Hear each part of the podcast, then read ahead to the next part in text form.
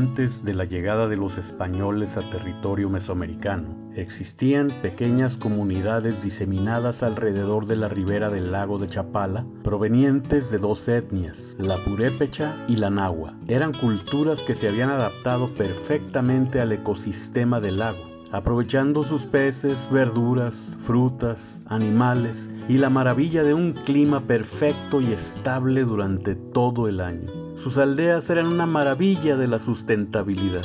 Habitaban casas de pajarete con lodo y techos de paja comunicadas entre sí por puentecitos de madera, donde amarraban sus canoas de pino de una sola pieza, en las que salían a pescar y a comerciar con las otras tribus de la ribera. Tenían una vida idílica y perfecta, comunidades sin clases sociales ni ambiciones desmedidas, donde la única obligación era compartir los frutos del generoso lago y sus alrededores.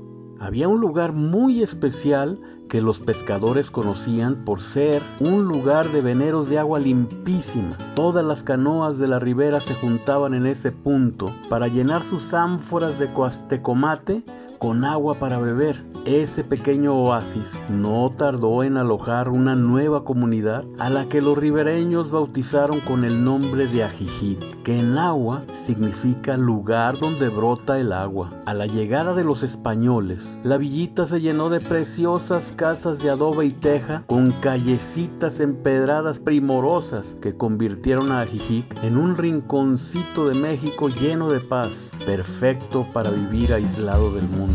La pobre Eleanor Sanger, conocida en el mundillo del teatro de Broadway en Nueva York como Caiba St. Albans, recibió la noticia de que su obra teatral El despertar fue un fracaso absoluto. Los críticos de teatro con toda la crueldad escribieron que iban a formar una sociedad para la prevención de personas que piensan que pueden actuar pero no pueden. Después de las devastadoras críticas, anduvo vagando por el mundo hasta que por ahí escuchó acerca de un pueblo mexicano donde algunos de sus compatriotas se querían ir a vivir su retiro para dedicarse al complicado arte de no hacer nada pues ese pueblito perdido de México era nada más y nada menos que Ajijic, lugar que se dio a conocer al mundo poco a poco, desde que los ingleses y norteamericanos a principios del siglo lo eligieron como su sitio de retiro y finalmente, cuando una compañía noruega se le ocurrió la idea de poner un tren desde Guadalajara hasta Chapala, la noticia corrió como reguero de pólvora.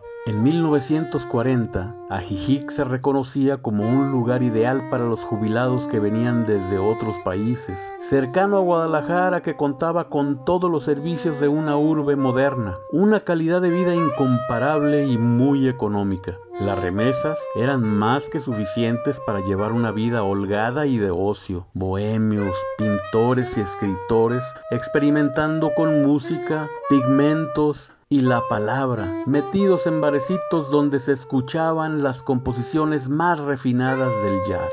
Un paraíso para los viejos retirados que con los ahorros de sus vidas de trabajo podían al fin gozar de una vida de completo descanso y sin preocupaciones. Elinor, sin dudarlo, se fue con su esposo a conocer aquel primitivo pueblito a las orillas del lago más grande de México. La mujer le tomó de sorpresa la hermosura del paisaje del lago visto desde la playa de Ajijic. Inmediatamente supo con todas sus fuerzas que sería el lugar donde pasaría el resto de su vida alejada de las frivolidades de la gran Nueva York.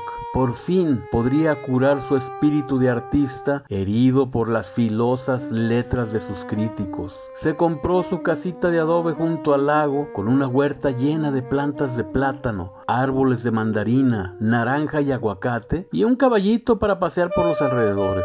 Muy pronto se convirtió en un personaje famoso y prominente entre la comunidad de expatriados, realizando su mejor actuación al caminar por el pueblo con su figura etérea, vestida de seda y gasa, un sombrero de ala ancha y erguida con la espalda perfectamente recta, con una trenza de cabello larga y gruesa en forma de cuerda que le llegaba hasta la cintura, mientras todo el mundo la admiraba aplaudiendo su hermoso porte. Ese pueblito del lago de Chapala le enseñó a Eleanor que la comunidad sana. Ajijic es un lugar para renacer y aprender la verdadera belleza y el valor de la vida.